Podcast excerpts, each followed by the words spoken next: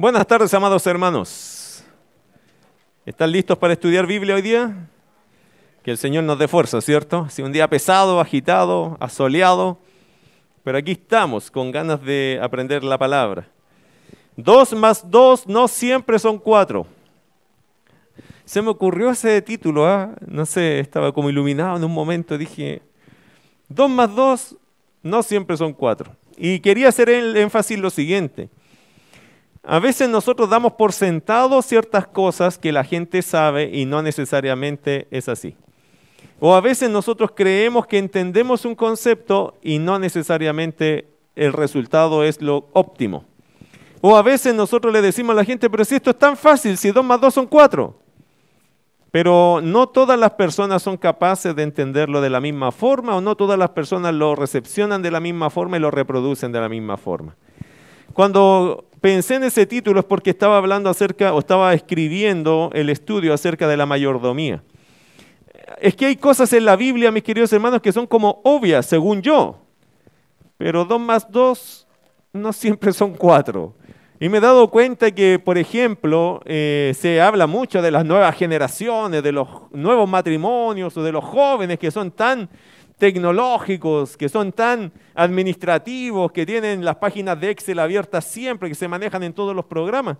Sin embargo, he visto que muchos de los jóvenes tienen más problemas económicos que los que son de más edad y que todavía están con el cuadernito anotando sus gastos. Es curioso, dos más dos no siempre son cuatro. Hay jóvenes que han tenido tremendas crisis económicas y no, se entiende la parte de mayordomía en muchos aspectos, como que se descuidan demasiado. Yo no diría, por ejemplo, que los jóvenes en ese aspecto deberían ser mucho más avanzados, pero no es así, no necesariamente siempre. O adultos que uno diría, pero ¿cómo no, no, ha entendido ese adulto que tiene que cuidarse o tiene que hacer esto y lo otro y no lo, no lo hace? Dos más dos no siempre son cuatro, hermano. Quizás hay algo allí en lo que estamos fallando, tanto en la comunicación como en la recepción. Es decir, a mí me ha pasado, y me imagino que a usted también, y si no, bueno, entiendo, yo soy un gran pegador, que a veces leo la palabra y entiendo el concepto y como que lo quiero abrazar, pero al final no hago caso. Y por eso uno vuelve a equivocarse, no porque la palabra ha fallado, sino porque nosotros somos desobedientes en algún grado o aspecto a lo que la palabra nos enseña. Hoy día vamos a comenzar con este tema de la mayordomía. Y hermano, tenemos que partir desde el origen de este asunto de la mayordomía, ¿ok? ¿Y qué significa el origen? ¿Cómo se define? Cuando hablamos de mayordomía hay un peligro. Si usted no entiende el concepto, usted dice, no tengo idea de qué se trata esta palabra mayordomía. Hay dos palabras que nosotros identificamos en español, mayordomía y mayordomo, ¿cierto? ¿Qué es un mayordomo? Bueno, algunos dicen no tengo idea porque eso lo tienen allá arriba, la gente de allá arriba tiene mayordomos. Ya, pero usted entiende lo que es un mayordomo. Bueno, un mayordomo es una persona que se hace cargo de las cosas, es un administrador. ¿Ok? No es el dueño, es el administrador. Algunos se creen los dueños, pero no son los dueños. Algunos van al supermercado y compran como si fueran los dueños. En realidad son mayordomos. Son encargados o responsables, y por eso, hermano, mayordomía, en palabras simples, se trata de cuidar algo que se nos ha confiado. ¿Ya? En palabras simples, es cuidar algo que se nos ha confiado. Eso es ser un mayordomo, o eso es la mayordomía, es cuidar algo que se nos ha confiado. El mayordomo es la persona que ejecuta tal administración. En la Biblia, para que usted lo sepa, es a veces considerado, mencionado como servidor o siervo, o como mayordomo, como administrador. Son tres conceptos que a veces son lo mismo. A veces son siervos o servidores, pero que realizan la tarea de administrar. Eso es, un mayordomo es una persona que administra los recursos de otro. Ojo, el mayordomo no es el dueño no es el dueño, pero su cargo le hace responsable de lo que está bajo su cuidado o administración. ¿Lo notó? Por ejemplo, ¿cuántos tienen hijos acá? Bueno, ¿usted es el dueño de sus hijos? No. ¿Quién es el dueño? Dios. Pero ¿por qué Dios me puede pedir a mí cuentas de mis hijos? Ah, porque Dios los puso a mi cuidado. Por lo tanto, yo no soy el dueño de mis hijos, pero soy el responsable, soy el mayordomo, soy el administrador. Hasta cierta edad y etapa tengo que cuidarlo, ¿cierto? Ahora si tiene 40, 50 años y dice, papá, ¿me das plata? No, hijo, hice mal la pega contigo, pero ándate a trabajar. ¿Cierto? Porque ya, ya es un escándalo por allí, ya esa cosa. Pero cuando hablamos de hijos pequeños, ¿qué dice la palabra? Que yo tengo que criarlos en disciplina y amonestación del Señor. Pero si son del Señor, no son míos. Ese es el asunto. Dios dijo, hijo, a usted le voy a pasar unos niños y los tiene que cuidar. Si usted tiene un trabajo, por ejemplo, ¿quién te dio el trabajo? Dios. Es que todo siempre es con Dios, ¿cierto? Pero Él te entregó a ti un cargo, un trabajo, una labor que hacer. Por lo tanto, tú no eres el dueño de ese trabajo. Es decir, si alguien te quiere echar de ese trabajo por tu fe, vea usted lo que va a hacer. Pues yo voy a seguir en mi fe. No voy a dejar mi fe por este trabajo porque este trabajo me lo dio Dios. ¿Lo nota? Esa es la convicción de los creyentes. Ahora, si yo tengo un trabajo, lo tengo que hacer de tal forma que agrade a quién? A Dios primero. Y luego todos para abajo, los demás, lo que sea, pues la Biblia nos deja principios para eso. No sé si estoy transmitiendo con claridad, pero este es el asunto, queridos hermanos. El mayordomo es la persona que ejecuta tal administración. El mayordomo no es el dueño. Usted no es dueño, por ejemplo, esposas, usted no es dueño de su esposo. ¿Sabía eso? Como pastor, a ver, explíquemelo de nuevo. No, ustedes no son las dueñas, usted lo puede mandar para donde sea, pero, pero usted no es la dueña. Usted tiene que saber administrar el esposo de la misma forma con la esposa. Es decir, mis queridos hermanos, nosotros no somos dueños básicamente de nada. La vida que usted tiene, vamos a algo más personal, la vida que tienes, ¿a quién le pertenece? ¿Dios se la puede llevar? ¿Cuándo? Oye, ustedes están súper claros, hermano, qué bueno eso. Cuando quiera Dios se la puede llevar. ¿O no? ¿Y por qué a veces le decimos, Señor, yo quiero vivir 100 años? bueno, hay algunos que quieren vivir 100 años y otros quieren pasar la barrera de los 100 años. Están muy entusiasmados con eso. Pero la vida es de Dios. Ahora, ¿tengo que cuidarla o tengo que dejarla morir? Deme usted la respuesta. ¿Usted tiene que echarse a morir o usted tiene que cuidar su vida? Ah, pastor, si yo lo paso tan mal.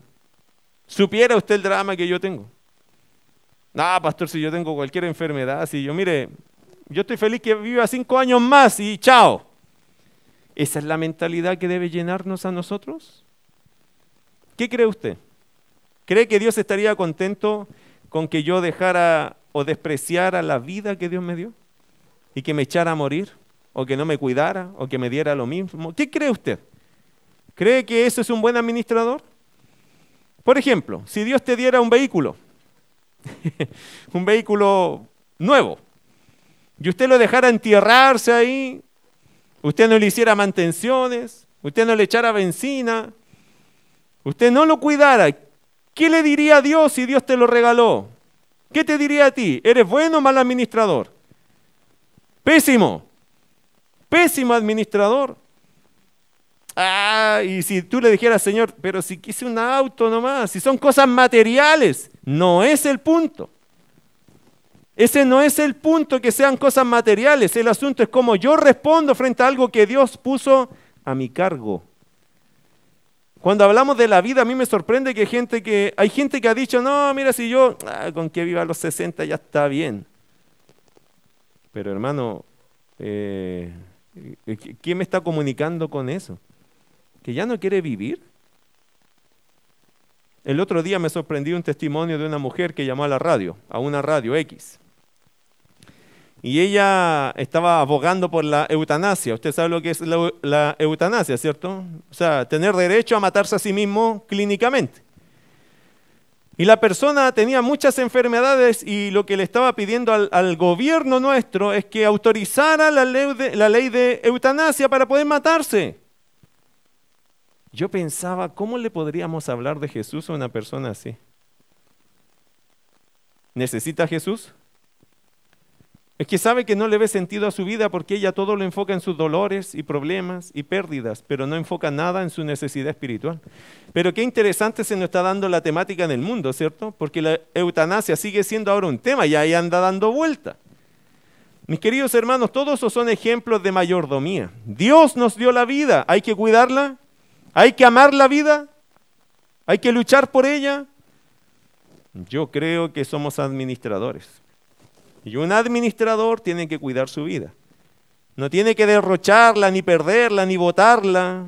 ¿Por qué? Porque tengo que responderle a Dios sobre lo que Él me dio, lo que Él puso a mi cuidado. El mayordomo, mis queridos hermanos, no es el dueño. Y un ejemplo muy conocido de eso es el de la parábola de los talentos. Vamos a la Biblia, Mateo capítulo 25. El texto, el trozo que voy a leer es un poquito extenso, pero téngame paciencia. Usted vaya anotando ideas allí. Mateo capítulo 25, verso 14 al 30. Y quiero que esto lo lea en la casa porque va a ser interesante aplicarlo después a cuántas áreas de nuestra vida. Mateo 25, versículo 14 al 30. Dice, ¿lo tiene? Búsquelo, hermano. A mí me encanta cuando la gente trae su Biblia y abre su Biblia y después dice, ah, esta es la cita que nos hablaron de la mayordomía. Esta es la primera cita que quiero eh, lanzar aquí en este estudio. Porque el reino de los cielos es como un hombre que yéndose lejos llamó a, a, sus siervos y les entregó sus bienes. A uno dio cinco talentos, a otro dos, a otro uno, a cada uno conforme a su capacidad. Y luego se fue lejos. Y el que había recibido cinco talentos fue y negoció con ellos y ganó otros cinco talentos. Obviamente estamos hablando de dinero, ciertos recursos, bienes. Verso 17. Asimismo, el que había recibido dos ganó también otros dos.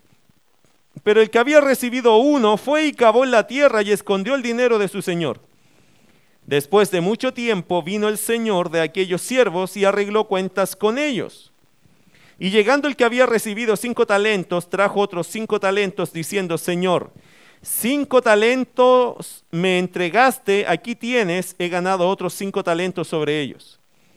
Y su señor le dijo, bien buen siervo y fiel, sobre poco has sido fiel, sobre mucho te pondré, entra en el gozo de tu señor. Llegando también el que había recibido dos talentos, dijo, Señor, dos talentos me entregaste, aquí tienes, he ganado otros dos talentos sobre ellos. Su señor le dijo, bien, buen siervo y fiel, sobre poco has sido fiel, sobre mucho te pondré. Entra en el gozo de tu señor. Pero llegando también el que había recibido un talento, dijo, Señor, te conocía que eres hombre duro, que ciegas donde no sembraste y recoges donde no esparciste. Por lo cual tuve miedo y fui y escondí tu talento en la tierra, aquí tienes lo que es tuyo. Respondiendo su señor le dijo, siervo malo y negligente, ¿Sabías que ciego donde no sembré y que recojo donde no esparcí? Por tanto, debías haber dado mi dinero a los banqueros y al venir yo hubiera recibido lo que es mío con los intereses. Quitadle pues el talento y dadlo al que tiene diez talentos, porque al que tiene le será dado y tendrá más, y al que no tiene, aún lo que tiene, le será quitado. Y al siervo inútil echadle en las tinieblas de afuera, allí será el lloro y el crujir de dientes. Es mucha historia, muy interesante, no? Aquí, hermano, algunas personas han predicado de que usted tiene que invertir sus talentos en la obra del Señor, pero hablan de los talentos como el canto y otras cosas, pero esto está en otro contexto, aquí está hablando de talentos, es una moneda o un precio, digamos, un, un buen precio. Este precio se le dio a cada uno según la capacidad. Y lo que yo quiero resaltar en este minuto de esta historia es que el mayordomo en el tiempo estimado tendrá que rendir cuentas al dueño. No importa cuánto recibió usted, porque algunos pueden decir, oh, que yo no recibí mucho en comparación a otro. Mi querido hermano, no importa cuánto haya recibido, tarde o temprano todos tenemos que dar cuenta. Amén a veces hay gente que ha recibido muchos recursos. Eh, a mí en lo particular, hermano, el Señor no nos trajo, no nos dio un templo muy grande, pero he visto amigos míos que tienen tremendos templos. Yo digo, Señor, aquí tú vas a pedir buenas cuentas. Cuando el Señor nos va a entregar un terreno, un templo más grande, yo digo, Señor, ahora hay que responder no por esto, sino por algo mucho mayor. No importa cuánto Dios haya puesto en tus manos, lo importante es que de eso tienes que dar cuenta. Si es un talento, una gracia, una bendición, un recurso, tienes que dar cuenta de eso porque Dios va a pedir cuenta de lo que ha puesto en tu mano. No te preocupes de la cuenta de los demás, preocúpate de dar la tuya, darla bien. Porque allí, mis queridos hermanos, el secreto de un buen mayordomo se concentra en lo que Dios le ha dado y se preocupa de rendir bien las cuentas de aquello. Si el Señor te dio salvación, te hago una pregunta, si tú ya eres salvo, ¿has multiplicado tu salvación? ¿Has invertido esa salvación en otros? ¿Has ganado un alma para Jesús? Porque a veces, hermanos, somos salvos, pero no hemos multiplicado nuestra salvación. Los mayordomos tenemos esa demanda, esa responsabilidad. Y cuando hablamos de la mayordomía cristiana, tiene un peso mayor. ¿Sabe por qué?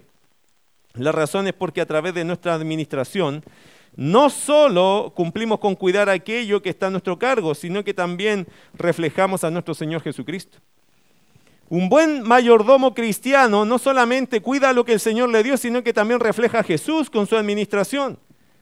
Por eso tu trabajo, tu familia, tu empresa, tu dinero, eh, tu vida, todo eso refleja a Jesús, debería reflejar al mismo Señor Jesús en su forma de administrar. Por eso nuestra mayordomía como cristianos tiene que ser, hermano, impecable, tiene que ser ejemplar. ¿Por qué? Porque reflejamos a quién? A Jesús. ¿Usted sabe que las personas deberían ver en nosotros a Jesús? En carácter, en forma de vivir, en cómo administramos nuestra vida. Para eso, hermanos, me gustaría comenzar este estudio, ya que hemos comenzado en esto, quisiera llevarlos a este punto, el ejemplo de la mayordomía de Jesús. ¿Se ha puesto a pensar cómo Jesús administraba? Yo lo voy a llevar ejemplos ahora, vamos a recorrer un poquito la vida de Jesús en la parte del mayordomo, porque Jesús es nuestro ejemplo a seguir o no. ¿Es tu ejemplo? Cuando usted lee la palabra Jesús para ti es admirable. Bueno, deberíamos seguir a Cristo y sus huellas, ¿cierto? Bueno, parte de las huellas del Señor Jesús, ¿saben cuál es su forma de administrar, su mayordomía? Y quiero llevarte allí al ejemplo de la mayordomía de Jesús. Mire Juan capítulo 6, versículo 12, por favor. ¿Ha notado cómo Jesús desarrolló su mayordomía? Yo le voy a mostrar algunas áreas en las cuales podemos ver la mayordomía del Señor Jesús. Juan capítulo 6, versículo 12. Hoy día vamos a introducir este tema en realidad, no lo vamos a tocar en, su totalidad, pero vamos a verlo como, como una introducción todo esto para después empezar a ver las áreas que a nosotros nos corresponde responder. Mire en Juan capítulo 6, verso 12, dice la escritura, léalo conmigo, ¿qué dice allí? Y cuando se hubieron, lo tiene, ¿no?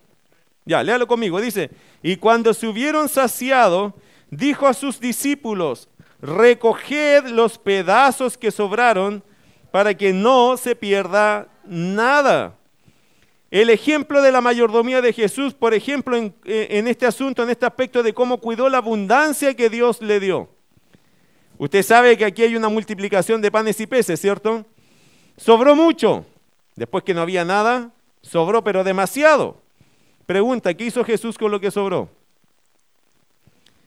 Nótese que Jesús después hizo otra multiplicación. ¿Qué significa eso? Jesús podría haberle hecho muchas veces. El Señor por propósito hizo dos de ellas nomás, o por lo menos dos quedaron registradas. Sin embargo, el Señor no tomó la mentalidad que dijo, bueno, no importa, dejen ahí nomás muchachos, ya estamos cansados, total, ya todos comieron, vamos a la casa, dejen eso ahí tirado. Total, si falta mañana, ¿qué hacemos? Consigamos nada y yo lo hago. O sea, yo con nada te hago todo, así que no se preocupen. No fue el principio administrativo de Jesús. De hecho, hubo un milagro. ¿Y qué hizo el Señor? Versículo 12. Y cuando se hubieron saciado, ¿ya nadie más quiere comer? No, Señor, estamos, pero ya. Listos con los panes y los peces. Excelente. Y cuando se hubieron saciado, dijo a sus discípulos, ahora muchachos, recoged los pedazos que sobraron para que... Pero ¿cuál era el propósito? Que no se pierda nada. Hermano, cuando nos sobran cosas, ¿se te pierden algunas? Cuando hay abundancia y sobreabundancia, ¿eres un poco indolente con lo que queda en la mesa? Cuando tenemos una sandía y nos llegó otra y nos llegó otra, y nos comemos la mitad de una y nos quedan dos más todavía, ¿qué haces con la mitad que te sobró? Algunos dicen, ah, bótala nomás. ¿Cierto? Porque a veces, lamentablemente, sobre todo los países emergentes, los que tienen prosperidad, hermanos, suelen ser muy derrochadores. ¿Usted sabe cuánta comida, por ejemplo, se pierde en nuestras casas? Hay gente que pierde mucha comida, como hay otros que ya entendieron que tienen que aprovechar todo, o sea, todo se guarda, se envuelve, se refrigera, qué sé yo. ¿Cuánto pan se pierde en su casa todos los días? Hay algunos que el pan, hermano, ah, se puso añejo, chao, se fue, ¿cierto? Kilos a veces, y así vamos con detalles, y usted va sumando después, y eso se va perdiendo. Y no es el punto del pan, sino el punto, hermano, de cómo nosotros cuidamos la abundancia que Dios nos da. Porque nosotros somos un país bendecido, hermano. ¿Cierto? Somos un país bendecido. Pero eso no significa que deberíamos derrochar así como que el día de mañana no exista. Ni el Señor Jesús hizo eso. Cuando hubo abundancia, mandó a recoger para que no se perdiera nada. Cuidado con ser poco sensibles a esa necesidad, queridos hermanos. Otro aspecto de Jesús, mire Marcos capítulo 1, verso 32 al 34. Primero, cómo cuidó la abundancia que Dios le dio. Segundo, cómo cuidó el trabajo que Dios le dio. Mire Marcos capítulo 1. Marcos capítulo 1, verso 32 al 34. Mira lo que dice. ¿Cuántos acá tienen trabajo, hermano? No me levante la mano, pero ¿tiene su trabajito ahí? ¿Sí? ¿Sí? ¿Tiene su trabajo? Gloria a Dios, ¿cierto? Qué bueno. ¿Es bueno tener trabajo? ¿O usted le está diciendo, Señor, por favor, líbrame de mi trabajo? Entre paréntesis, hermano, en Chile, de aquí para adelante, cuide su trabajo. Cuídelo. Es bueno tener trabajo, pero cuídelo. Es bueno que hayan varias opciones de trabajo, pero cuide el que tiene. Haga su mejor esfuerzo, cuídelo. Pregunta, ¿cómo cuidó su trabajo Jesús? ¿Cómo lo hizo? ¿Cómo lo desarrolló? ¿Qué ganas le puso a su trabajo? Mire Marcos capítulo 1, verso 32. Cuando llegó la noche, luego que el sol se puso, le trajeron todos los que tenían enfermedades y a los endemoniados, y toda la ciudad se agolpó a la puerta y sanó a muchos que estaban enfermos de diversas enfermedades. Y echó fuera muchos demonios y no dejaba hablar a los demonios porque le conocían. Querido hermano, el Señor Jesucristo cuidó mucho su trabajo. Él trabajaba muchísimo. Él era muy laborioso, muy trabajador, era muy esforzado. Mire Marcos capítulo 4, para llevarlo en esta secuencia, versículo 35 y 36. Aquel día, cuando llegó la noche, les dijo, pasemos al otro lado. Marcos 4, 35 y ahora el 36. Y despidiendo a la multitud, le tomaron como estaba en la barca y había también con él otras barcas. Interesante versículo 36 dice que el Señor lo tomaron como estaba. Él trabajó tanto, hermano, se esforzó tanto que ya no tenía fuerza y lo tomaron al Señor y lo pusieron allí en la barca, descansa un poco, porque las baterías del Señor llegaron a cero. Eso es más o menos la idea que Marcos nos quiere comunicar. Era tan buen servidor el Señor, tan bien enfocado en su trabajo que el Señor, hermano, gastó toda la batería y por eso, ¿se acuerda que después se levantó una tempestad y el Señor dormía? ¿Por qué dormía? Porque de verdad, hermano, cuando él entró a esa barca, él ya no tenía fuerzas. El Señor, hermano, cuidó su trabajo, lo cuidó muy bien. Mire Juan 19:30. ¿Por qué cuidó muy bien su trabajo? Porque era la voluntad de Dios este trabajo para él. ¿Hasta qué punto llevó su trabajo, su misión? Mire Juan capítulo 19, verso 30. Cuando Jesús hubo tomado el vinagre, dijo, consumado es. Y habiendo inclinado la cabeza, entregó el Espíritu. Si hablamos del trabajo del Señor Jesús, si solo nos concentramos en cómo Él cumplió su tarea, el Señor dio el máximo esfuerzo por su labor, ¿cierto? Yo no le estoy pidiendo que muera por su trabajo. Le estoy pidiendo porque en el caso del Señor Jesús Él lo llevó hasta el punto que tenía que llevar su trabajo, que era llevarlo al cumplimiento total de, de ese proyecto, por decirlo de alguna forma. El proyecto divino lo llevó hasta el final, gracias a qué? A una buena mayordomía. El Señor no se desentendió de su trabajo, lo hizo con excelencia, lo hizo hasta el final. Esa era la proyección que el Padre Celestial le dio y lo cumplió a cabalidad. Mi querido hermano, creo que ese es el principio que tenemos que cuidar nosotros. Tenemos que hacer nuestro trabajo de la mejor, la, mejor forma, la mejor manera. ¿Cuál es tu cargo? ¿Cuál es tu responsabilidad? Hazla de la mejor forma. El Señor te dio ese trabajo, cuídalo, pero no solo cuídalo, sino que hazlo de una manera tan linda que lo lleves a la proyección a la cual se supone que se debe llevar ese tipo de trabajo. Jesucristo, hermano, cuidó los bienes, cuidó su trabajo, pero mira, también cuidó sus tiempos con Dios. En general, cuando uno está trabajando mucho, suele descuidar qué cosa? La vida cristiana, ¿o no? ¿No le pasa a usted que cuando trabaja mucho, como que se queda dormido, ya no se levanta temprano, ya el devocional queda a un lado, ya la Biblia se llena de polvo, y la justificación, y ya no vamos a la iglesia, y la justificación, ¿cuál es? Tengo mucho trabajo. Mire Marcos 1.35 el ejemplo del Señor Jesús en su forma de administrar su relación con el Padre Celestial, con Dios. Marcos 1.35. Hermano, nada te va, o sea, tener trabajo es bueno y nada te libra que de vez en cuando estés en una campaña sumamente fuerte en tu trabajo. Eso puede pasar. Pero mira el Señor cómo administró en ese tipo de campaña su relación con el, con el Padre, con Dios. Mire Marcos 1.35. Léalo conmigo, ¿qué dice? Levantándose muy de mañana, siendo aún muy oscuro, salió y se fue a un lugar desierto y allí oraba. Mi querido hermano, esto sabe lo que es un tiempo muy oscuro, un lugar muy oscuro, un tiempo muy oscuro en la madrugada, ¿cierto? Yo no sé a qué hora se levanta usted, pero madrugar es un sacrificio, ¿o no? ¿O a cuánto acá le gusta madrugar? Levantarse a las, no sé, 5 de la mañana y se levanta así, pero prendido total, qué rico, ya amaneció el día, estaba desesperado. la gran mayoría de nosotros no, ¿cierto? Hay un 99.8% de personas que a las 5 de la mañana como que no le atrae mucho. De hecho, algunas a las 5 de la mañana están, pero en el mejor momento para seguir durmiendo. Bueno, Jesús, mis queridos hermanos, estaba muy cansado, muy atareado, mucho trabajo, pero él sabía una cosa, todos los días voy a tener así de trabajo, de intenso. Lo que debo hacer entonces para tener mi tiempo con el Padre es levantarme más temprano. Y se aseguró de levantarse una hora que nadie lo molestara, por eso se levantó muy temprano, hermano. No es que el Señor quiere así decir que es tan eh, místico lo que estamos diciendo, no, el Señor es práctico. La gente a las 7 ya me anda buscando, 8 ya está, pero están encima mío. Yo necesito levantarme más temprano para estar tranquilo con Dios. Es lo que hizo mi esposa en algún momento, porque la bulla, el, el movimiento, la ocupación de la casa, ¿cierto? Ella en la noche, no hermano, dejen a mi esposa allí en la noche tranquila, porque si ella se sienta, se duerme. Porque llega un momento que si se sentó cinco minutos, es una cosa mágica. Durmió. En la noche a veces hemos querido implementar esto de oremos y yo soy nocturno, o sea, noctámbulo. Entonces yo me entusiasmo de orar en la noche y cuando escucho los ronquidos ya me desconcentré, ¿ves? Pero no me vaya a levantar a mí a la hora de ella en la mañana, porque ella es muy madrugadora. Entonces, toda la vida hemos tenido que decir cómo equilibramos esto. Ahora estamos más o menos equilibrados después de más de 20 años de matrimonio. Pero ella encontró un secreto para su relación con Dios. ¿Cuál fue? Temprano.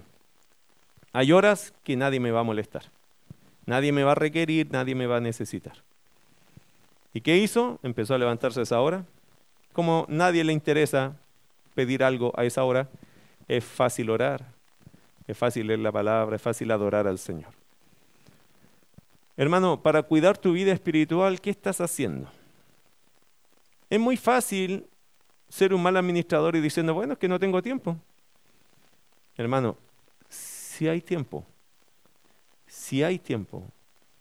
Porque para todo lo que nos gusta y para todo lo que amamos, le damos tiempo. ¿O no? Usted saca tiempo de donde no hay, pero usted se dedica porque hay cosas que ama, desea y le encantan. Para Dios, ¿hay tiempo? Siempre hay tiempo. Ah, pero es que es un sacrificio para mí. Eh, eh, la vida cristiana, hermano, para llevar una buena mayordomía, implica sacrificio. No, yo no le podría decir que ser un buen creyente no cuesta nada. No, hermano, cuesta muchísimo. Por eso muchos no lo logran. Porque ser un hombre de oración, ser un hombre de estudio, de lectura de la palabra, de, evangelismo, tiene que tener su disciplina cristiana. Si hay alguien que conoce la palabra, hermano, es porque de verdad se ha dedicado a leerla y para eso se requiere tiempo.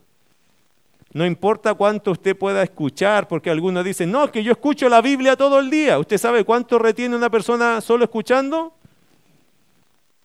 Ni siquiera llega al 10%. De lo que estudie usted escuchando, ¿acaso va a retener el 10%? El 90%, por lo tanto, de lo que usted escuche no se va a quedar con usted. Por lo tanto, puede leer toda la Biblia, escucharla toda la Biblia. ¿Y cuánto le va a quedar? Génesis si acaso. Y después que lo vuelva a escuchar, va a repasar, ah, le va a quedar más claro algo de Génesis. Y va a quedar siempre allí.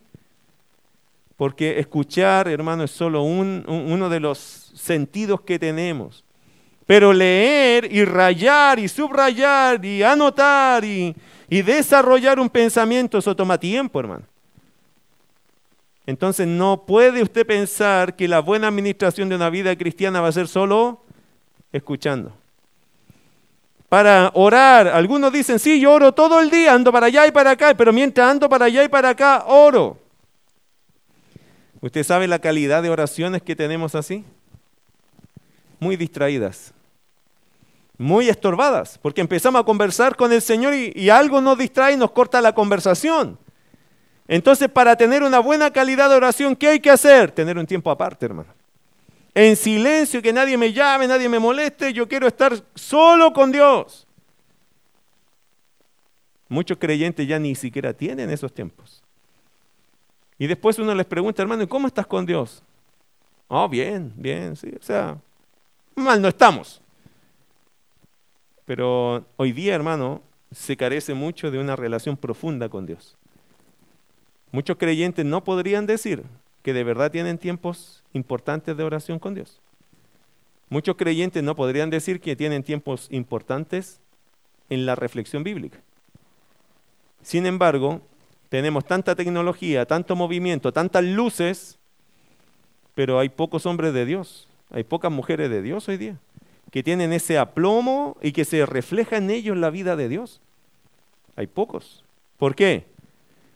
Porque hemos dado vuelta a los valores, hermano, y en el fondo estamos desarrollando una muy mala mayordomía de las cosas espirituales. Muy malas. Muy malas.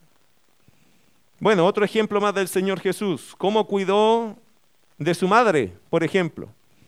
Aquí hemos visto aspecto material, aspecto laboral, aspecto devocional, ¿cierto? Y ahora el aspecto familiar. Hablamos de que nosotros hemos recibido hijos, pero los hijos también tienen padres, ¿cierto? Y la Biblia dice, honra a tu padre y a tu madre.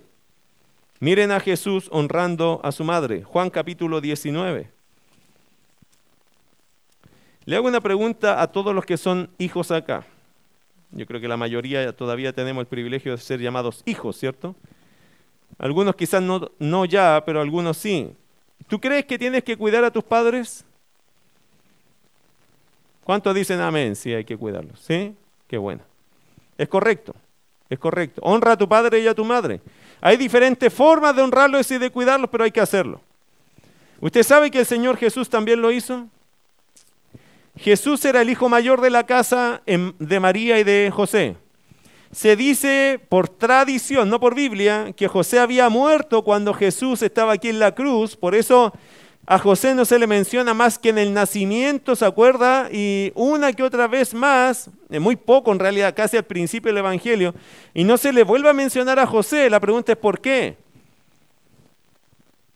La respuesta de la mayoría de los que han estudiado y por tradición se dice que José murió antes. Murió mucho antes de que Jesús empezara un ministerio. Por eso no aparece más la figura de José. Probablemente José era mayor que María cuando se casaron, era la costumbre en las tierras bíblicas. Recuerde que María probablemente tenía entre 13, 14, 15 años cuando se casó con José. Era una niña. Y ella ahí ya adoptó un cargo, una responsabilidad sumamente grande, que es cuidar al Mesías. Imagínense, José probablemente ya tenía sus 25, por ahí 28, era la costumbre que el hombre más era mayor y la, y la mujer era menor. Era como la costumbre en las tierras bíblicas. Ahora, Jesús, mis queridos hermanos, era el hijo mayor. Los hermanos de Jesús no conocían de Cristo, no querían, no creían en Jesús, hasta después de la resurrección. Mire cómo Jesús cuida a su madre. En Juan capítulo 19, verso 26 al 27. Cuando vio Jesús a su madre y al discípulo a quien él amaba, que estaba presente, dijo a su madre, mujer, he aquí tu hijo. Después dijo al discípulo, he aquí tu madre. Y desde aquella hora el discípulo la recibió en su casa. Eso es interesante, mis queridos hermanos, cómo cuidó de su mamá. Eh, entiéndase que cuando está pasando esta escena acá, lo que Jesús está diciendo, mamá, yo no voy a estar, pero este es tu hijo ahora, él te va a cuidar. Y tú, por favor, cuida a mi mamá. Esto es lo que estaba haciendo Jesús. ¿Por qué lo hizo? Ah, no hay papá, soy hijo mayor, yo tengo que asegurarme que alguien vele por mi mamá y sobre todo en el aspecto espiritual. Porque quizás los otros muchachos, los otros hermanos de Jesús podrían sostenerla en lo material. Pero ¿quién va a sostener a mi mamá en lo espiritual? Entonces Jesús se preocupó de eso, de que mi mamá no quedara o que su mamá no quedara al desamparo espiritual. Y por eso se la encargó a Juan, que es el discípulo amado. Y desde ahí Juan dice que la recibió en su casa. Juan hizo la tarea que Jesús le encomendó, cuidar a su mamá. De hecho, usted después la ve a María cuando comienza la iglesia, ahí está María con los apóstoles. María se hizo parte de esa familia porque Jesús traspasó este cuidado a la vida del apóstol Juan. Él cuidó de su mamá, todo lo que pudo. Yo no me puedo imaginar a un Jesús descariñado, tampoco despreocupado, tampoco desconsiderado. Me, parece que Jesús siempre fue un hijo que cuidó de su mamá, que cuidó de ella, hasta lo que más pudo. Y una vez que él sabía que esto iba a terminar, tenía una tarea antes de irse, dejarle eh, al cuidado a su mamá de uno de sus apóstoles. Y otro más, ¿cómo cuidó de sus discípulos? No se olvide que estamos hablando de las cosas que Dios puso en nuestra mano. En el caso de Jesús puso provisión, puso una labor que hacer, eh, puso su relación con Dios, también puso a su mamá, también puso a discípulos. No se olvide que en las tierras bíblicas en general, no es que la gente desarrollaba un ministerio de maestro, de rabí, eh, en multitudes, sino con grupos pequeños. Y el Señor le entregó un grupo, el Padre Celestial le entregó un grupo de creyentes al Señor Jesucristo. ¿Cómo desarrolló? ¿Cómo los cuidó a ellos? Mire Juan capítulo 17, versos 11 y 12. Dice, y ya no estoy en el mundo. Juan 17, 11 y 12. ¿Qué dice? Y ya no estoy en el mundo, mas estos están en el mundo y yo voy a ti. Padre Santo, a los que me has dado, guárdalos en tu nombre, para que sean uno así como nosotros. Cuando estaba con ellos en el mundo, yo los guardaba en tu nombre. A los que me diste yo los guardé y ninguno de ellos se perdió, sino el hijo de perdición, para que la escritura se cumpliese. ¿Cómo cuidó el Señor a sus discípulos? Según lo que dice el versículo 12, ¿cierto? Yo los guardé y ninguno de ellos se perdió. ¿Saben cuál fue el único que se perdió de los discípulos? Usted lo sabe, ¿cierto? Judas. ¿Por qué se perdió? Es que este no era parte del rebaño. Este era un lobo en el rebaño.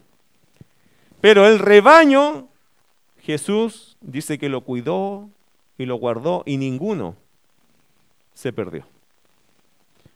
El mejor ejemplo, por lo tanto, mis queridos hermanos, de una buena mayordomía lo dio nuestro Señor Jesucristo. Nosotros debemos ser buenos mayordomos porque reflejamos el carácter de Jesús en todo lo que tenemos en nuestras manos. He ahí que hay una gran responsabilidad. Todo lo que Dios puso en tu mano, Dios quisiera que nosotros en esa administración reflejáramos o siguiéramos el ejemplo de Jesús. Ahora, respondamos una pregunta entre todos. Una pregunta que nos afecta a todos los que nos decimos creyentes. A ver, ¿cuántos de acá dicen que son hijos de Dios? ¿De verdad? ¿Sí? Ok, perfecto. Pregunta. ¿Acaso todo creyente es considerado un administrador? Usted, como creyente, ¿es considerada o considerado un administrador? ¿Todos? Del más chico al más grande, llamado creyente, ¿es un administrador, un mayordomo? ¿Qué cree usted? No, pastor, yo creo que usted como pastor es el administrador de esta iglesia. Si me va mal en mi vida espiritual, usted tiene la culpa. ¿Qué dirá la Biblia acerca de eso? ¿Usted cree que todos nosotros somos considerados administradores o mayordomos, del más pequeño al más grande de los que nos llamamos creyentes? La respuesta es sí, sí, en distintos niveles, como ya lo vimos en los talentos, ¿cierto? No a todos Dios le dio cinco, a uno cinco, otro dos, a otro uno. Sin embargo, en distintos niveles y en distintas etapas, pero sí, sí, todo creyente es considerado un administrador, un mayordomo. No todos pueden llevar la misma carga, hermanos, eso es verdad. Quizá a ti Dios te va a dar una cierta carga la que tú puedes llevar.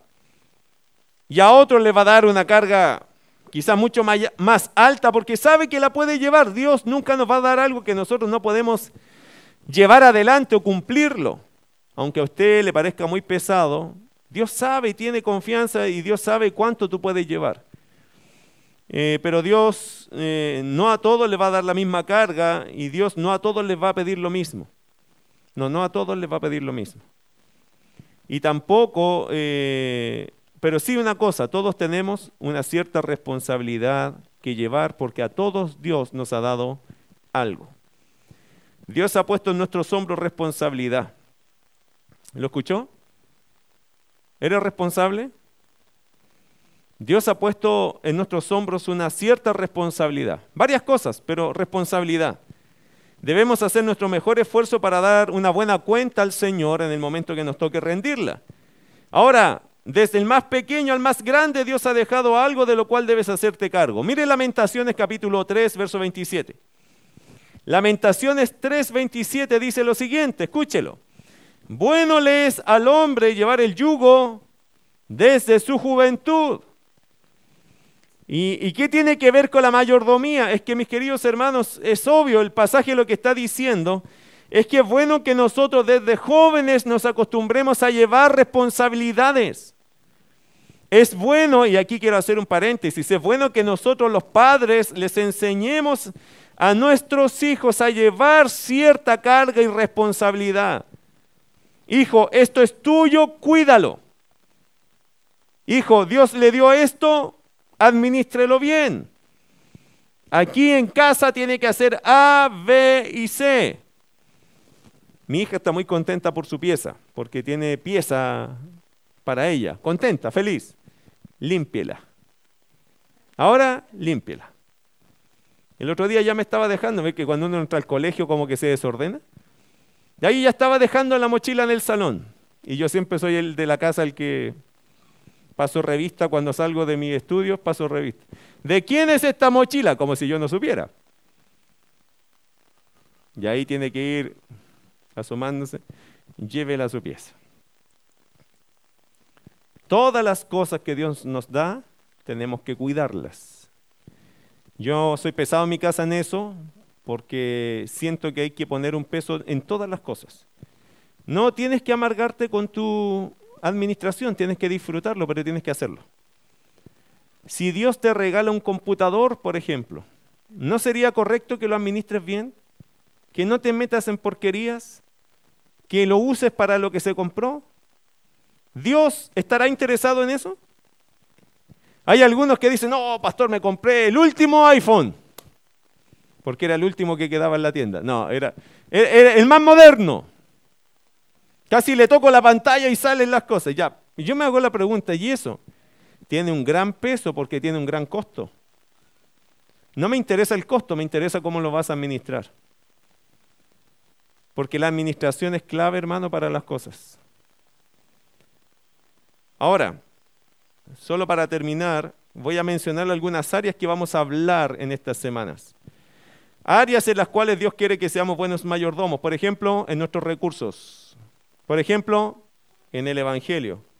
Por ejemplo, en el cuidado de nuestro cuerpo. Por ejemplo, en el cuidado de nuestra familia. Por ejemplo, en el cuidado del tiempo. Por ejemplo, en nuestro crecimiento espiritual. Por ejemplo, en nuestro matrimonio. Varias áreas. ¿Por qué estas áreas? Porque son las cosas que Dios puso en nuestra mano. Y yo como mayordomo tengo que saber responder de ellas. Espero que en el tiempo vamos a conversar y vamos a disfrutar de estos temas. Espero que usted venga con el interés de decir, sí, yo quiero aprender de esto. ¿Por qué?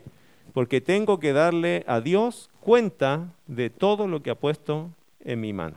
Ya empieza a orar por eso, hermano, para que Dios hable a su corazón. Vamos a orar. Te damos gracias, Señor, porque nos bendice el hecho de saber que usted está con nosotros, sobre todo cuando hablamos de mayordomía. La mayordomía, Señor, es algo difícil a veces en nuestra vida entenderlo. No siempre dos más dos son cuatro, Dios para nosotros.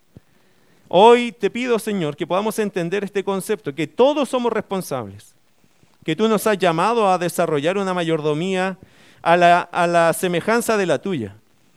Que sigamos tu ejemplo, Señor, ser celoso de la mayordomía, no por ser celoso simplemente, sino porque esto te agrada a ti. Señor, reflejaremos tu carácter. Haremos tu voluntad, Señor, en ello y eso a ti te traerá gozo. Permítenos entender que nosotros somos responsables de todas aquellas cosas que usted puso en nuestra mano, ya sea nuestra vida, nuestros recursos, nuestros hijos, nuestra familia. Cada uno, Señor, en cierto aspecto, en cierto grado, tiene que responder por una tarea que nos toca a cada uno. Si soy padre, si soy hijo, si soy abuelo, si soy suegro, si soy suegra, si soy jefe, si soy trabajador. Señor, todos tenemos un grado de responsabilidad que cumplir. Oro que haya temor en nosotros, para que de verdad dos más dos en nuestra vida sea cuatro. Que entendamos, Señor, que aquí hay una responsabilidad que no le toca a otros. Por cierto, cada uno lleva su carga, Señor, pero hay ciertas responsabilidades que son nuestras, que no se las podemos dar a otros, porque tú no le vas a pedir cuenta a otros, sino a nosotros. Aunque las delegáramos, tú nos vas a pedir cuenta a nosotros. Dios, ayúdanos a entender que esa es nuestra tarea, nuestro privilegio y nuestra responsabilidad. Gracias por darnos este tiempo de estudio. En el nombre de Jesús. Amén.